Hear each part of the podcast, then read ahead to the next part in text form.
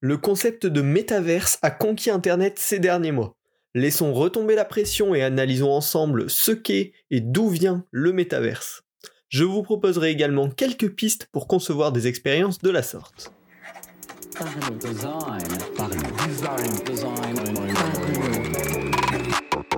La saison 5 de Parlons Design est soutenue par ZK4S Theory, le site des product designers. Salut, c'est Romain Pachna, bienvenue dans Parlons Design pour un épisode consacré au métaverse. C'est un petit peu, enfin même beaucoup, le sujet tendance du moment, donc je ne pouvais pas rater ça. C'est un sujet en soi qui m'a intéressé. J'aime bien avoir un, esprit critique sur ces, sur ces grosses tendances qui arrivent d'un coup. Et du coup, ça va être l'occasion d'en parler un petit peu ensemble dans cet épisode. Bien sûr, vos retours seront les bienvenus. On va faire une petite overview de globalement à quoi ça correspond quand on, parle de métavers, d'où ça vient, un petit tour, un petit coup d'histoire et vous allez voir que c'est hyper intéressant. En faisant les recherches pour ce podcast, j'ai trouvé plein de trucs, euh, ouais, ouais, vraiment qui, apportent en fait un petit peu d'épaisseur à ce concept là qui, qui est apparu tout d'un coup, qui a c'était une énorme vague qui a déferlé sur nous. Euh, donc c'est important voilà de prendre un petit peu ce recul là-dessus. Et puis enfin, je vous donnerai quelques pistes pour commencer à designer pour le métavers, en tout cas pour s'intéresser à ces points-là, pour euh, qu'est-ce qu'on peut prendre en compte en fait, comment travailler avec cette matière-là. Euh, et donc bah, j'espère que ce sera intéressant pour vous. Alors on va pouvoir commencer tout de suite le métavers. Qu'est-ce que ça veut dire? D'où ça vient? Qu'est-ce que c'est? Déjà, euh, tout bêtement, initialement, métavers, ça veut dire méta-univers. Euh, donc c'est l'idée d'un univers parallèle. Alors, on l'utilise dans, le sens d'un univers virtuel parallèle, parce que globalement, on n'a pas encore en tout cas trouvé d'univers parallèle euh, physique actuellement. Donc là, c'est vraiment l'idée d'un univers virtuel parallèle au monde physique, dans lequel en fait on peut un petit peu tout faire, hein, comme on pourrait faire dans le vrai monde mais on voit que cette, cette définition, elle est hyper vague. Euh, tu vois, ça, c'est vraiment ce qu'on trouve sur Wikipédia, sur les réseaux sociaux en général. Euh, c'est une définition qui peut s'appliquer à beaucoup, beaucoup, beaucoup de choses. Le sous-entendu de cette définition un petit peu courte, c'est que c'est un espace social, donc on peut retrouver des gens, qui est libre, on peut se déplacer comme on le souhaite, où on le, on le souhaite, euh, qui permet de réaliser une grande partie des actions de la vie physique à travers un dispositif numérique. Alors ce dispositif numérique, il n'est pas fixe, hein. ça peut être plein de choses, ça peut être tout bêtement un ordinateur, un téléphone, une console, mais également un casque de réalité virtuelle, ou peut-être euh, d'autres appareils plus compliqués avec des combinaisons, des choses comme ça qui existent, peut-être des choses qu'on n'a pas encore inventées. Donc n'importe quel dispositif numérique qui permet voilà, d'accéder à un espace social libre et qui permet de réaliser une grande variété d'actions de la vie classique physique. Pour moi, ça c'est un petit peu la définition la plus simple, la plus synthétique euh, du métaverse qui oublie pas trop de détails. On a vraiment les trois aspects clés et ça, ça reprend qu'est-ce qu'est un métavers. Il y a aussi un petit sous-entendu euh, qui est un petit peu moins accepté communément, euh, qui est que le métaverse utiliserait la réalité virtuelle pour créer une immersion complète. Alors ça, c'est notamment arrivé très récemment avec les annonces de Facebook qui s'est transformé en méta, avec cet objectif de créer un, métavers en réalité virtuelle. Mais pour le coup, on va le voir dans ce podcast, hein, un métavers, c'est pas forcément de la réalité virtuelle. Il y a plein de manières, d'autres manières de créer quelque chose du type métavers. Euh, et donc, ça, c'est plutôt optionnel, on va dire, dans la définition d'un métavers, en tout cas à l'heure actuelle. Et enfin, finalement, on peut synthétiser voilà, le métavers en deux versions, celui du monde virtuel parallèle ça, ça existe depuis relativement longtemps. On va en discuter avec la partie un petit peu historique du métavers et euh, celle qui est portée par Facebook, le monde virtuel parallèle en réalité virtuelle, qui lui pour le coup n'existe pas du tout aujourd'hui. Enfin voilà, il y a les premières pistes de Facebook, quelques essais aussi de la part de Microsoft, il me semble, mais on n'a jamais expérimenté ça à large échelle. Et donc c'est peut-être ce qui peut faire euh, les prochaines années. En tout cas, c'est sûr que ça va faire euh, du bruit dans les actus tech et dans les actus design. Alors, ce métavers, maintenant qu'on a réussi à à peu près définir ce que c'est, d'où ça vient, euh, quand est-ce que c'est né? Eh bien, étonnamment, il y a déjà eu des, des, premières évocations d'un concept de la sorte depuis 1968. Alors, il semblerait que ce soit dans Simulacron 3, qui est un roman de Daniel Galouille, euh, donc qui est sorti en 1968, où le concept n'a pas été nommé en tant que métavers, mais où ça reprenait cette idée. L'histoire, c'était une machine qui simule le monde avec les êtres humains qui à l'intérieur à des fins scientifiques. Donc on avait vraiment cette idée de monde parallèle simulé euh, qui, qui permettent de faire autre chose à côté. Là, dans, dans ce concept-là, c'était pas on peut se déplacer entre les mondes, c'est vraiment on simule un monde à part, mais ça commençait déjà à faire naître cette idée-là. Et ce qui est marrant, c'est donc ça, ça date de 1968, c'était quand même le début de l'informatique, et l'informatique personnelle était absolument pas démocratisée. Hein. Euh, en 1968, c'était la fameuse conférence Mother of All Demos, avec notamment ben, la, la première potentielle souris euh, voilà, qui, avait été imaginée. Euh, donc ça date vraiment du tout tout tout début euh, de l'informatique personnelle. et déjà à cette époque, on envisageait des possibilités avec les ordinateurs assez, assez folles finalement. Là où le concept de métaverse est vraiment né, c'est 20 ans plus tard à peu près, en 1992 avec Snow Crash, qui est un roman de Neil Stephenson. Je l'ai pas lu, mais je vais probablement le commander très vite et peut-être qu'on en parlera euh, dans ce podcast prochainement. Mais c'est le premier auteur qui a utilisé le mot de métaverse pour décrire un monde virtuel basé sur la réalité euh, qui succéderait à Internet. Voilà, vraiment dans, cette histoire-là, c'est euh, post-Internet, c'est la prochaine étape d'Internet, c'est ce monde euh, virtuel, mais qui euh, reproduit tout ce qui existe finalement dans le monde physique. Et le petit fun fact sur cette histoire, c'est que à l'origine, c'est une dystopie, mais qui euh, apparemment a une fin positive. donc peut-être que ça présage du bon pour l'avenir du métaverse dans le monde réel et, pas dans le roman. En tout cas, on voit que c'est un concept voilà, qui a 30 bah, ans, 1992, 2022, 30 ans tout pile. Euh, donc en fait, c'est des choses qui ont été imaginées depuis bah, vraiment le début de l'informatique. Et euh, là, on arrive à avoir bah, bien sûr les capacités techniques de le créer. Euh, donc c'est un petit peu le moment d'explorer ça. Alors, Maintenant, on va pouvoir passer dans, ce qui se rapproche beaucoup plus du concret. Hein. Là, on était vraiment dans la littérature, dans les romans. Mais en 2003, il y a eu un premier jeu qui a vraiment, pour le coup, appliquer, on va dire, ce concept de métaverse. Alors, bien sûr, pas du tout en réalité virtuelle. Euh, c'est un jeu 3D euh, comme, on les connaît. Euh, ce jeu, c'est Second Life. Second Life, c'est complètement fou comme concept. C'est un jeu donc qui est sorti en 2003 et qui a pour but, enfin qui avait pour but de créer complètement un monde parallèle. Un monde parallèle où on a son avatar, où on peut se déplacer dans plusieurs lieux hyper variés et on peut faire énormément d'actions. Et bah, comme son nom l'indique, un second life, une deuxième vie, euh, c'est typiquement euh, exactement le concept du métaverse, en tout cas comme on en parle aujourd'hui. À l'époque, ça a eu d'ailleurs un très très gros succès, et il y a eu des investissements assez importants des entreprises, notamment pour faire des îles euh, bah, dédiées à certaines entreprises, des espaces dédiés même à certains partis politiques, d'après ce que j'ai pu lire. Et donc on avait vraiment bah, ce, contexte hein, de euh, deuxième monde à côté. Alors ça a une belle période de gloire pendant 3-4 ans, et puis après à partir de 2007 notamment, ça a perdu euh, l'intérêt du public. Et voilà, et apparemment le, jeu existe encore aujourd'hui, on peut encore le télécharger, alors j'irai peut-être y jeter un coup d'œil après ce podcast.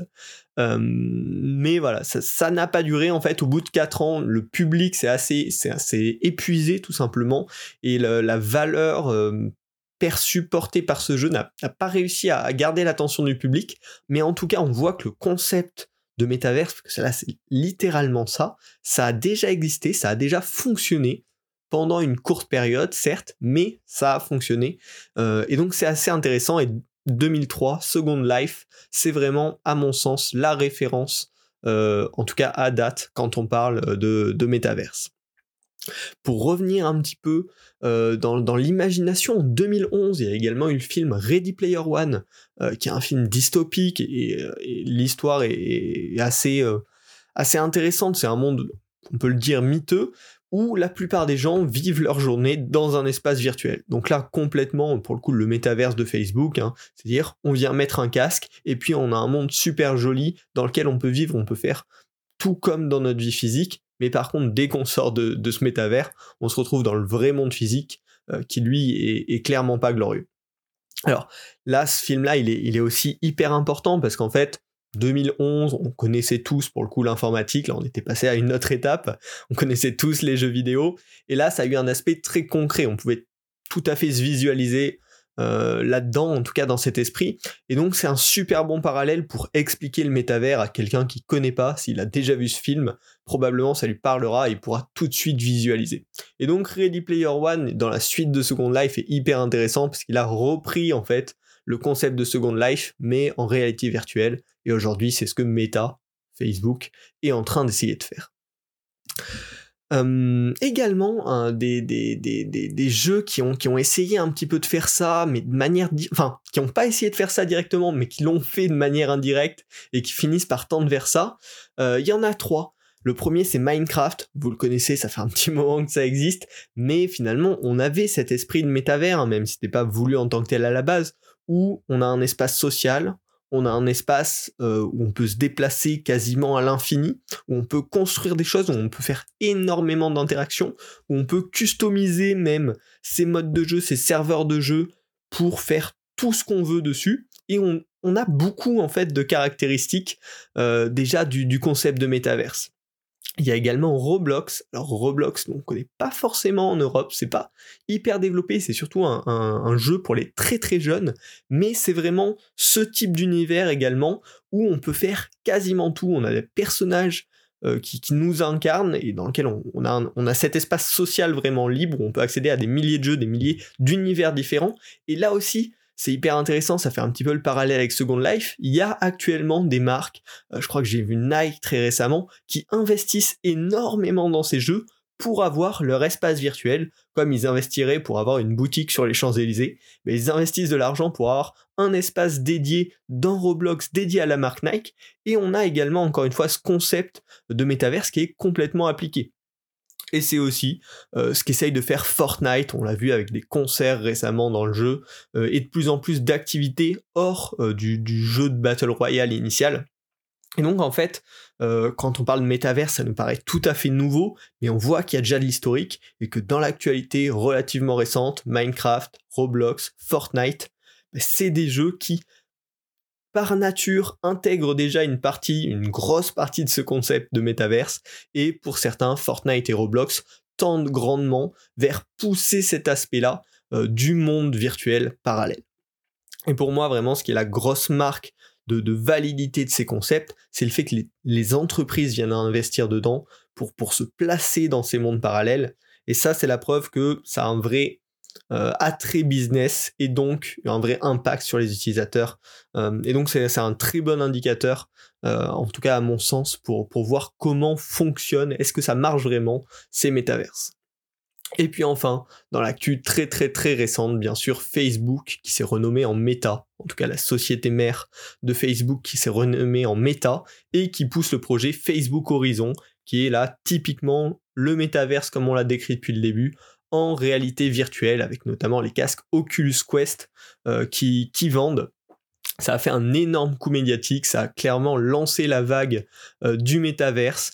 Euh, et donc bah là, là, on est parti dedans et il y a plein de choses à explorer, en tout cas plein de choses à lire, et en même temps, il faut se méfier parce que quand il y a une grosse campagne médiatique comme ça, forcément beaucoup s'emballer sans se poser les bonnes questions derrière de pourquoi est-ce que ça marcherait, est-ce que ça va marcher, est-ce que les gens vont avoir envie euh, de se mettre dans un monde virtuel une grande partie de leur journée, dans un monde virtuel au sens avec un casque, avec vraiment un environnement où on se détache à 100% du monde physique, c'est à voir, ça j'ai malheureusement pas la réponse, euh, mais en tout cas avec cette historique, j'espère vous avoir donné un petit peu plus de contexte pour mieux appréhender toutes ces infos.